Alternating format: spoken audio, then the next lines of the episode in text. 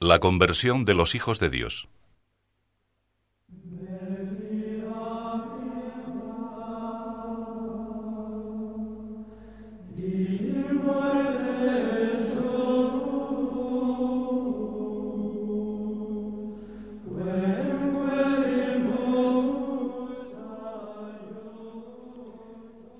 Hemos entrado en el tiempo de Cuaresma, tiempo de penitencia, de purificación, de conversión.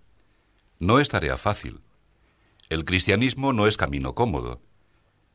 No basta estar en la iglesia y dejar que pasen los años.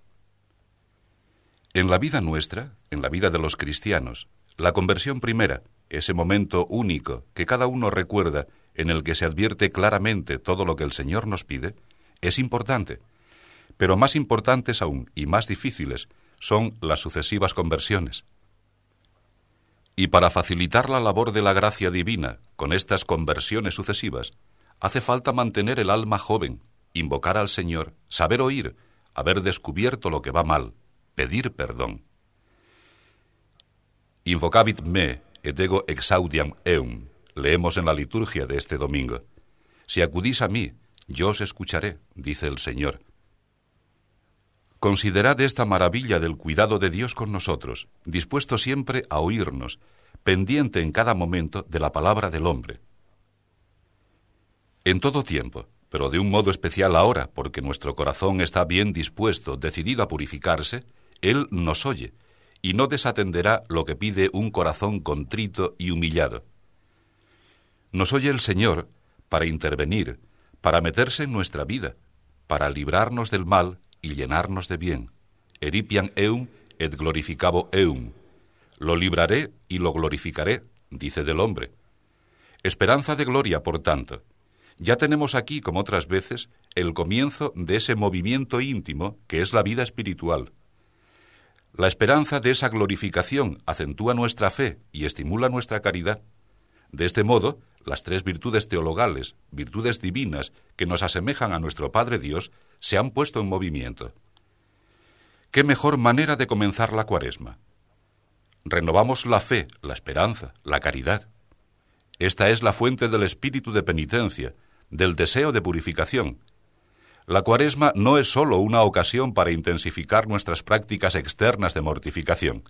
Si pensásemos que es sólo eso, se nos escaparía su hondo sentido en la vida cristiana, porque esos actos externos son, repito, fruto de la fe, de la esperanza y del amor. Cui habitat in adiutorio altissimi, in protectioni dei celi morabitur. Habitar bajo la protección de Dios, vivir con Dios. Esta es la arriesgada seguridad del cristiano. Hay que estar persuadidos de que Dios nos oye, de que está pendiente de nosotros, Así se llenará de paz nuestro corazón. Pero vivir con Dios es indudablemente correr un riesgo, porque el Señor no se contenta compartiendo, lo quiere todo.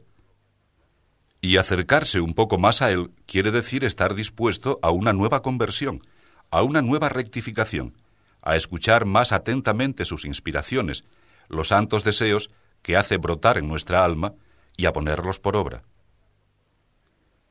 Desde nuestra primera decisión consciente de vivir con integridad la doctrina de Cristo, es seguro que hemos avanzado mucho por el camino de la fidelidad a su palabra. Sin embargo, ¿no es verdad que quedan aún tantas cosas por hacer? ¿No es verdad que queda, sobre todo, tanta soberbia? Hace falta, sin duda, una nueva mudanza, una lealtad más plena, una humildad más profunda, de modo que, disminuyendo nuestro egoísmo, crezca Cristo en nosotros, ya que illum oportet crecere, me autem minui. Hace falta que Él crezca y que yo disminuya. No es posible quedarse inmóviles. Es necesario ir adelante hacia la meta que San Pablo señalaba. No soy yo el que vivo, sino que Cristo vive en mí. La ambición es alta y nobilísima, la identificación con Cristo, la santidad. Pero no hay otro camino si se desea ser coherente con la vida divina que por el bautismo Dios ha hecho nacer en nuestras almas. El avance es progreso en santidad. El retroceso es negarse al desarrollo normal de la vida cristiana. Porque el fuego del amor de Dios necesita ser alimentado, crecer cada día, arraigándose en el alma, y el fuego se mantiene vivo quemando cosas nuevas. Por eso, si no se hace más grande, va camino de extinguirse. Recordad las palabras de San Agustín. Si dijeses basta, estás perdido. Ve siempre a más, camina siempre, progresa siempre. No permanezcas en el mismo sitio, no retrocedas, no te desvíes. La cuaresma ahora nos pone delante de estas preguntas fundamentales. ¿Avanzo en mi fidelidad a Cristo? ¿En deseos de santidad? ¿En generosidad apostólica en mi vida diaria? ¿En mi trabajo ordinario entre mis compañeros de profesión? Cada uno, sin ruido de palabras, que conteste a esas preguntas y verá cómo es necesaria una nueva transformación para que Cristo viva en nosotros para que su imagen se refleje limpiamente en nuestra conducta.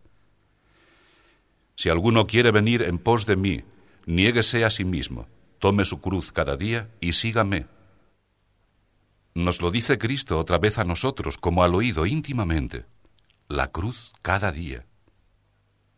No solo, escribe San Jerónimo, en el tiempo de la persecución o cuando se presenta la posibilidad del martirio, sino en toda situación, en toda obra, en todo pensamiento, en toda palabra, neguemos aquello que antes éramos y confesemos lo que ahora somos, puesto que hemos renacido en Cristo. Esas consideraciones no son en realidad más que el eco de aquellas otras del apóstol. Verdad es que en otro tiempo no erais sino tinieblas, pero ahora sois luz en el Señor. Y así proceded como hijos de la luz, el fruto de la luz consiste en caminar con toda bondad y justicia y verdad, buscando lo que es agradable a Dios. La conversión es cosa de un instante. La santificación es tarea para toda la vida. La semilla divina de la caridad que Dios ha puesto en nuestras almas aspira a crecer, a manifestarse en obras, a dar frutos que respondan en cada momento a lo que es agradable al Señor. Es indispensable por eso estar dispuestos a recomenzar, a reencontrar en las nuevas situaciones de nuestra vida la luz, el impulso de la primera conversión. Y esta es la razón por la que hemos de prepararnos con un examen hondo, pidiendo ayuda al Señor para que podamos conocerle mejor y nos conozcamos mejor a nosotros mismos. No hay otro camino si hemos de convertirnos de nuevo.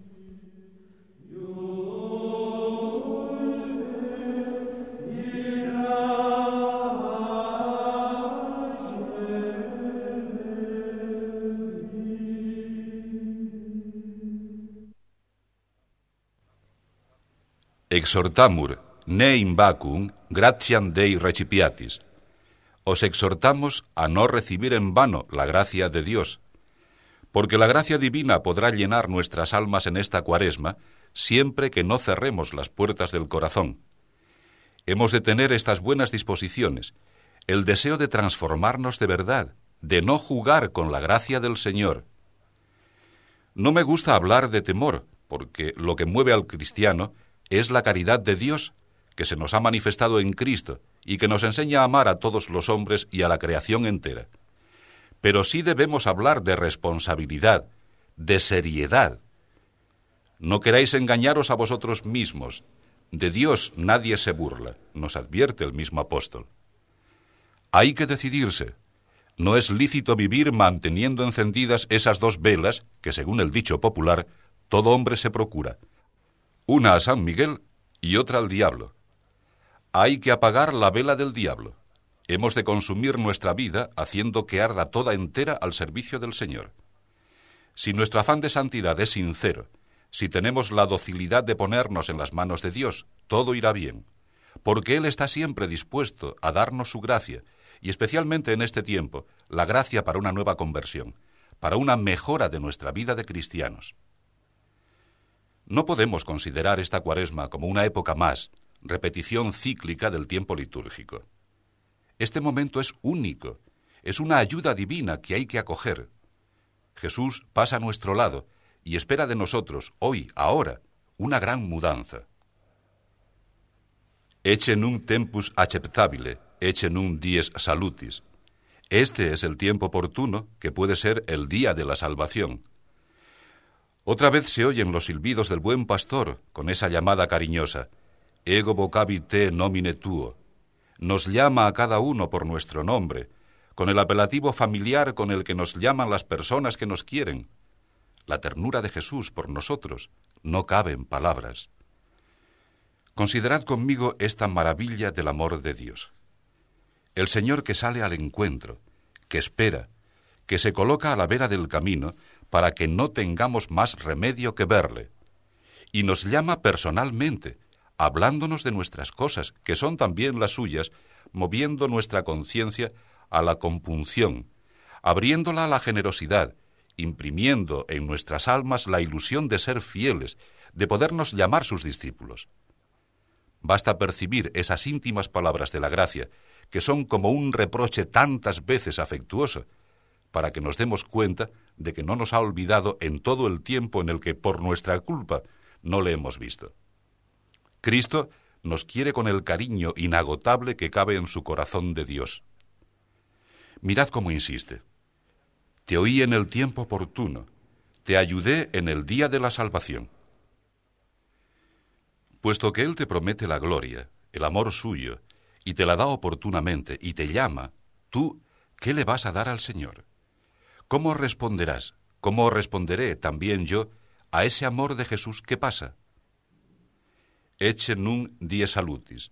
Aquí está frente a nosotros, este día de salvación. La llamada del buen pastor llega hasta nosotros. Ego vocabite, nomine tuo. Te he llamado a ti por tu nombre. Hay que contestar, amor con amor se paga, diciendo, Eche ego, quia vocasti me, me has llamado y aquí estoy. Estoy decidido a que no pase este tiempo de cuaresma como pasa el agua sobre las piedras sin dejar rastro. Me dejaré empapar, transformar, me convertiré, me dirigiré de nuevo al Señor queriéndole como Él desea ser querido. Amarás al Señor Dios tuyo con todo tu corazón y con toda tu alma y con toda tu mente. ¿Qué queda de tu corazón, comenta San Agustín, para que puedas amarte a ti mismo? ¿Qué queda de tu alma? ¿Qué de tu mente? Ex toto, dice. Totum exigit te, qui fecit te, quien te hizo, exige todo de ti. Después de esta protesta de amor, hay que comportarse como amadores de Dios. In omnibus exhibeamus nos metipsos sicut Dei ministros. Comportémonos en todas las cosas como servidores del Señor. Si te das como Él quiere, la acción de la gracia se manifestará en tu conducta profesional, en el trabajo, en el empeño para hacer a lo divino las cosas humanas, grandes o pequeñas, porque por el amor todas adquieren una nueva dimensión. Pero en esta cuaresma no podemos olvidar que querer ser servidores de Dios no es fácil. Sigamos con el texto de San Pablo, que recoge la epístola de la misa de este domingo, para recordar las dificultades. Como servidores de Dios, escribe el apóstol, con mucha paciencia en medio de tribulaciones, de necesidades, de angustias, de azotes, de cárceles, de sediciones, de trabajos, de vigilias, de ayunos, con pureza, con doctrina, con longanimidad, con mansedumbre, con Espíritu Santo, con caridad sincera, con palabras de verdad, con fortaleza de Dios. En los momentos más dispares de la vida, en todas las situaciones, hemos de comportarnos como servidores de Dios, sabiendo que el Señor está con nosotros, que somos hijos suyos. Hay que ser conscientes de esa raíz divina que está injertada en nuestra vida y actuar en consecuencia. Estas palabras del apóstol deben llenaros de alegría, porque son como una canonización de vuestra vocación de cristianos corrientes, que vivís en medio del mundo, compartiendo con los demás hombres, vuestros iguales, afanes, trabajos y alegrías. Todo eso es camino divino. Lo que os pide el Señor es que, en todo momento, obréis como hijos y servidores suyos. Pero esas circunstancias ordinarias de la vida serán camino divino si de verdad nos convertimos, si nos entregamos. Porque San Pablo habla un lenguaje duro. Promete al cristiano una vida difícil, arriesgada, en perpetua tensión. ¿Cómo ha sido desfigurado el cristianismo cuando ha querido hacerse de él una vía cómoda? pero también es una desfiguración de la verdad pensar que esa vida honda y seria, que conoce vivamente todos los obstáculos de la existencia humana, sea una vida de angustia, de opresión o de temor. El cristiano es realista, con un realismo sobrenatural y humano, que advierte todos los matices de la vida, el dolor y la alegría, el sufrimiento propio y el ajeno, la certeza y la perplejidad, la generosidad y la tendencia al egoísmo. El cristiano conoce todo y se enfrenta con todo lleno de entereza humana y de la fortaleza que recibe de Dios.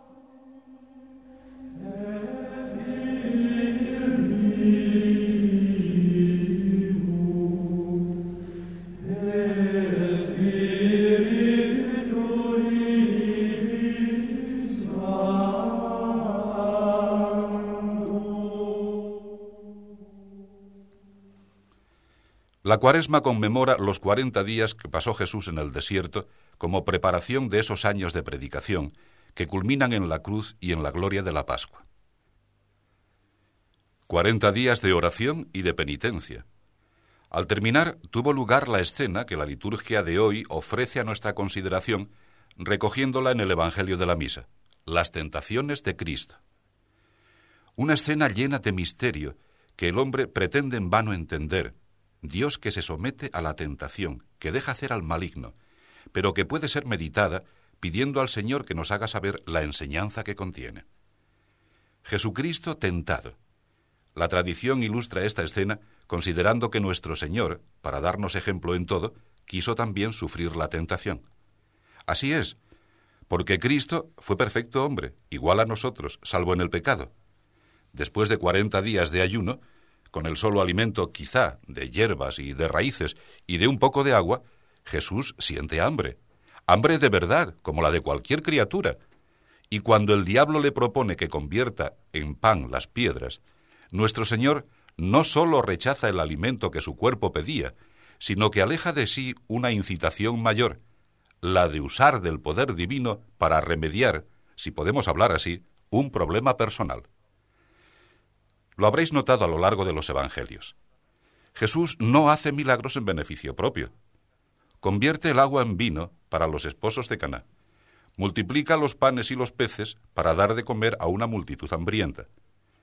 Pero él se gana el pan durante largos años con su propio trabajo. Y más tarde, durante el tiempo de su peregrinar por tierras de Israel, vive con la ayuda de aquellos que le siguen. Relata San Juan que después de una larga caminata, al llegar Jesús al pozo de Sicar, hace que sus discípulos vayan al pueblo a comprar comida. Y viendo acercarse a la samaritana, le pide agua, porque él no tenía con qué obtenerla. Su cuerpo, fatigado por el largo caminar, experimenta el cansancio y otras veces, para reponer las fuerzas, acude al sueño. Generosidad del Señor que se ha humillado, que ha aceptado en pleno la condición humana que no se sirve de su poder de Dios para huir de las dificultades o del esfuerzo, que nos enseña a ser recios, a amar el trabajo, a apreciar la nobleza humana y divina, de saborear las consecuencias del entregamiento. En la segunda tentación, cuando el diablo le propone que se arroje desde lo alto del templo, rechaza Jesús de nuevo ese querer servirse de su poder divino. Cristo no busca la vanagloria, el aparato, la comedia humana que intenta utilizar a Dios como telón de fondo de la propia excelencia. Jesucristo quiere cumplir la voluntad del Padre sin adelantar los tiempos ni anticipar la hora de los milagros, sino recorriendo paso a paso el duro sendero de los hombres, el amable camino de la cruz. Algo muy parecido vemos en la tercera tentación. Se le ofrecen reinos, poder, gloria, el demonio pretende extender a ambiciones humanas esa actitud que debe reservarse solo a Dios. Promete una vida fácil a quien se postra ante Él, ante los ídolos. Nuestro Señor reconduce la adoración a su único y verdadero fin, Dios, y reafirma su voluntad de servir. Apártate, Satanás, porque está escrito, adorarás al Señor Dios tuyo, y a Él solo servirás. Aprendamos de esta actitud de Jesús. En su vida en la tierra no ha querido ni siquiera la gloria que le pertenecía, porque teniendo derecho a ser tratado como Dios, ha asumido la forma de siervo, de esclavo. El cristiano sabe así que es para Dios toda la gloria, y que no puede utilizar como instrumento de intereses y de ambiciones humanas la sublimidad y la grandeza del Evangelio. Aprendamos de Jesús. Su actitud, al oponerse a toda gloria humana, está en perfecta correlación con la grandeza de una misión única, la del Hijo amadísimo de Dios que se encarna para salvar a los hombres. Una misión que el cariño del Padre ha rodeado de una solicitud colmada de ternura.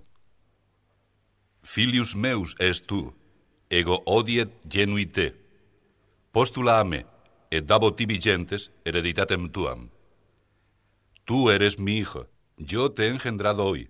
Pide y te daré las gentes como heredad. El cristiano que siguiendo a Cristo vive en esa actitud de completa adoración del Padre, recibe también del Señor palabras de amorosa solicitud. Porque espera en mí, lo libraré, lo protegeré, porque conoce mi nombre. Jesús ha dicho que no al demonio, al príncipe de las tinieblas, y enseguida se manifiesta la luz. Con eso le dejó el diablo, y he aquí que se acercaron los ángeles y le servían. Jesús ha soportado la prueba, una prueba real, porque, comenta San Ambrosio, no obró como Dios usando de su poder, de que entonces nos hubiera aprovechado su ejemplo, sino que como hombre se sirvió de los auxilios que tiene en común con nosotros. El demonio, con intención torcida, ha citado el Antiguo Testamento. Dios mandará a sus ángeles para que protejan al justo en todos sus caminos. Pero Jesús, rehusando tentar a su Padre, devuelve a ese pasaje bíblico su verdadero sentido. Y como premio a su fidelidad, cuando llega la hora, se presentan los mensajeros de Dios Padre para servirle. Vale la pena considerar este modo que Satanás ha utilizado con Jesucristo Señor nuestro.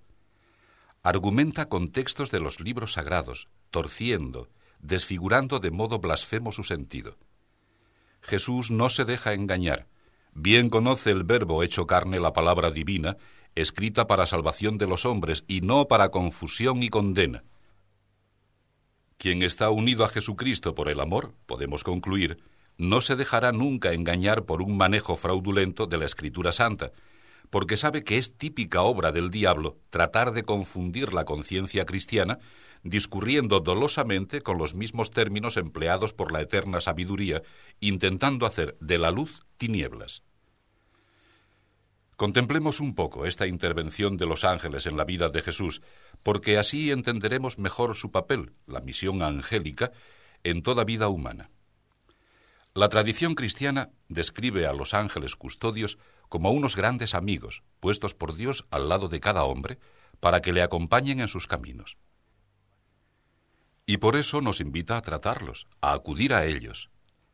La Iglesia, al hacernos meditar estos pasajes de la vida de Cristo, nos recuerda que en el tiempo de Cuaresma, en el que nos reconocemos pecadores, llenos de miserias, necesitados de purificación, también cabe la alegría.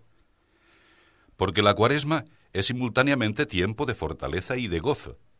Hemos de llenarnos de aliento, ya que la gracia del Señor no nos faltará, porque Dios estará a nuestro lado y enviará a sus ángeles para que sean nuestros compañeros de viaje, nuestros prudentes consejeros a lo largo del camino, nuestros colaboradores en todas nuestras empresas. In manibus portabunt te, ne forte ofendas, ad lapidem pedem tum. Sigue el salmo. Los ángeles te llevarán con sus manos, para que tu pie no tropiece en piedra alguna. Hay que saber tratar a los ángeles, acudir a ellos ahora, decir a tu ángel custodio que estas aguas sobrenaturales de la cuaresma no han resbalado sobre tu alma, sino que han penetrado hasta lo hondo, porque tienes el corazón contrito. Pídeles que lleven al Señor esa buena voluntad que la gracia ha hecho germinar de nuestra miseria como un lirio nacido en el estercolero. Santi Angeli, custodes nostri, defendite nos in prelio, ut non pereamus in tremendo iudicio. Santos ángeles custodios, defendednos en la batalla, para que no perezcamos en el tremendo juicio.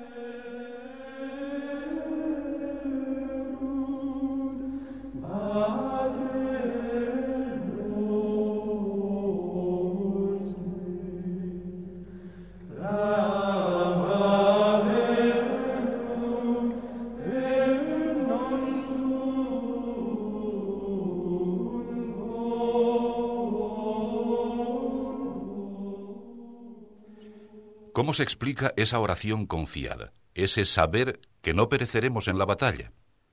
Es un convencimiento que arranca de una realidad que nunca me cansaré de admirar, nuestra filiación divina. El Señor, que en esta cuaresma pide que nos convirtamos, no es un dominador tiránico, ni un juez rígido e implacable, es nuestro Padre. Nos habla de nuestros pecados, de nuestros errores, de nuestra falta de generosidad, pero es para librarnos de ellos, para prometernos su amistad y su amor. La conciencia de nuestra filiación divina da alegría a nuestra conversión, nos dice que estamos volviendo hacia la casa del Padre. La filiación divina es el fundamento del espíritu del Opus Dei. Todos los hombres son hijos de Dios, pero un hijo puede reaccionar frente a su padre de muchas maneras.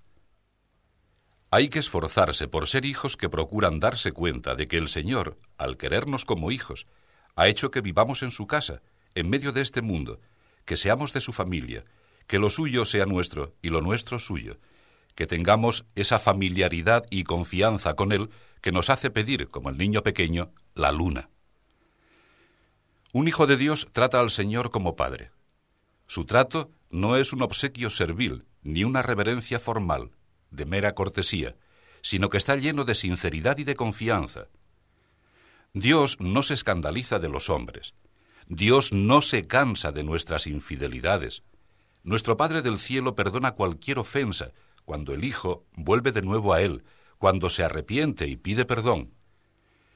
Nuestro Señor es tan Padre que previene nuestros deseos de ser perdonados y se adelanta, abriéndonos los brazos con su gracia.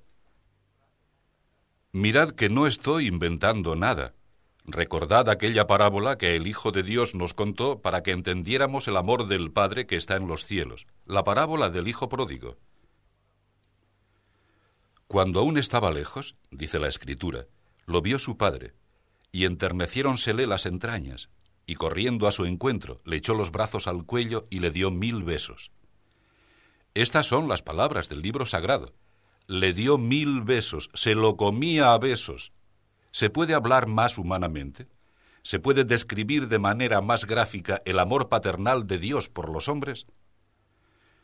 Ante un Dios que corre hacia nosotros, no podemos callarnos, y le diremos con San Pablo, Abba, Pater, Padre, Padre mío, porque siendo el creador del universo, no le importa que no utilicemos títulos altisonantes, ni echa de menos la debida confesión de su señorío.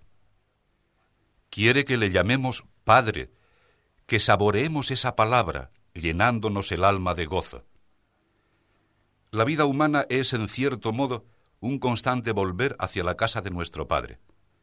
Volver mediante la contrición, esa conversión del corazón que supone el deseo de cambiar, la decisión firme de mejorar nuestra vida y que, por tanto, se manifiesta en obras de sacrificio y de entrega. Volver hacia la casa del Padre por medio de ese sacramento del perdón en el que al confesar nuestros pecados nos revestimos de Cristo y nos hacemos así hermanos suyos, miembros de la familia de Dios. Dios nos espera, como el Padre de la parábola, extendidos los brazos, aunque no lo merezcamos. No importa nuestra deuda.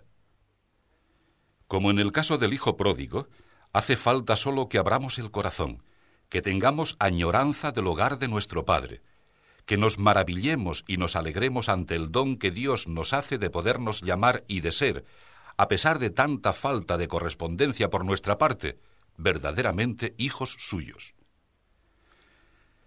Qué capacidad tan extraña tiene el hombre para olvidarse de las cosas más maravillosas, para acostumbrarse al misterio. Consideremos de nuevo, en esta cuaresma, que el cristiano no puede ser superficial. Estando plenamente metido en su trabajo ordinario, entre los demás hombres, sus iguales, atareado, ocupado, en tensión, el cristiano ha de estar al mismo tiempo metido totalmente en Dios, porque es hijo de Dios. La filiación divina es una verdad gozosa, un misterio consolador. La filiación divina llena toda nuestra vida espiritual, porque nos enseña a tratar, a conocer, a amar a nuestro Padre del Cielo, y así colma de esperanza nuestra lucha interior y nos da la sencillez confiada de los hijos pequeños. Más aún, Precisamente porque somos hijos de Dios, esa realidad nos lleva también a contemplar con amor y con admiración todas las cosas que han salido de las manos de Dios Padre Creador. Y de este modo somos contemplativos en medio del mundo, amando al mundo. En la cuaresma la liturgia tiene presentes las consecuencias del pecado de Adán en la vida del hombre. Adán no quiso ser un buen hijo de Dios y se rebeló. Pero se oye también continuamente el eco de ese Félix culpa, culpa feliz, dichosa, que la iglesia entera cantará llena de alegría en la vigilia del domingo de resurrección.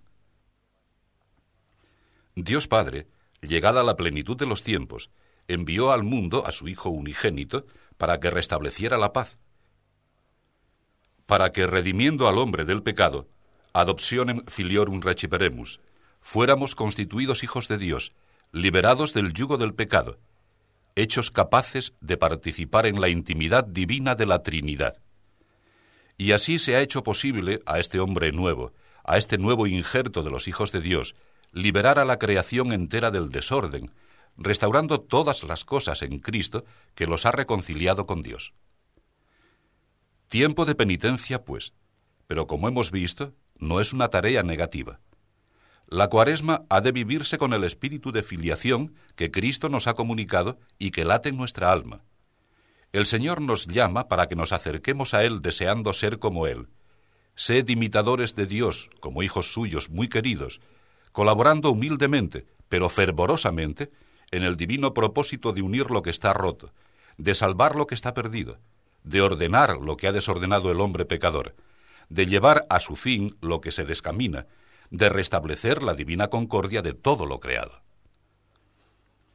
La liturgia de la cuaresma cobra a veces acentos trágicos, consecuencia de la meditación de lo que significa para el hombre apartarse de Dios. Pero esta conclusión no es la última palabra. La última palabra la dice Dios, y es la palabra de su amor salvador y misericordioso, y por tanto la palabra de nuestra filiación divina. Por eso os repito hoy con San Juan, Ved qué amor hacia nosotros ha tenido el Padre, queriendo que nos llamemos hijos de Dios y lo seamos en efecto. Hijos de Dios, hermanos del Verbo hecho carne, de aquel de quien fue dicho, en él estaba la vida, y la vida era la luz de los hombres. Hijos de la luz, hermanos de la luz, esos somos, portadores de la única llama capaz de encender los corazones hechos de carne. Al callarme yo ahora y seguir la Santa Misa, cada uno de nosotros debe considerar qué le pide el Señor, qué propósitos, qué decisiones quiere promover en él la acción de la gracia. Y al notar esas exigencias sobrenaturales y humanas de entrega y de lucha, recordad que Jesucristo es nuestro modelo. Y que Jesús, siendo Dios, permitió que le tentaran, para que así nos llenemos de ánimo y estemos seguros de la victoria porque Él no pierde batallas, y encontrándonos unidos a Él, nunca seremos vencidos, sino que podremos llamarnos y ser en verdad vencedores, buenos hijos de Dios. Que vivamos contentos. Yo estoy contento. No lo debiera estar mirando mi vida, haciendo ese examen de conciencia personal que nos pide este tiempo litúrgico de la cuaresma, pero me siento contento, porque veo que el Señor me busca una vez más, que el Señor sigue siendo mi Padre. Sé que vosotros y yo, decididamente, con el resplandor y la ayuda de la gracia, veremos qué cosas hay que quemar y las quemaremos, qué cosas hay que arrancar y las arrancaremos, qué cosas hay que entregar y las entregaremos.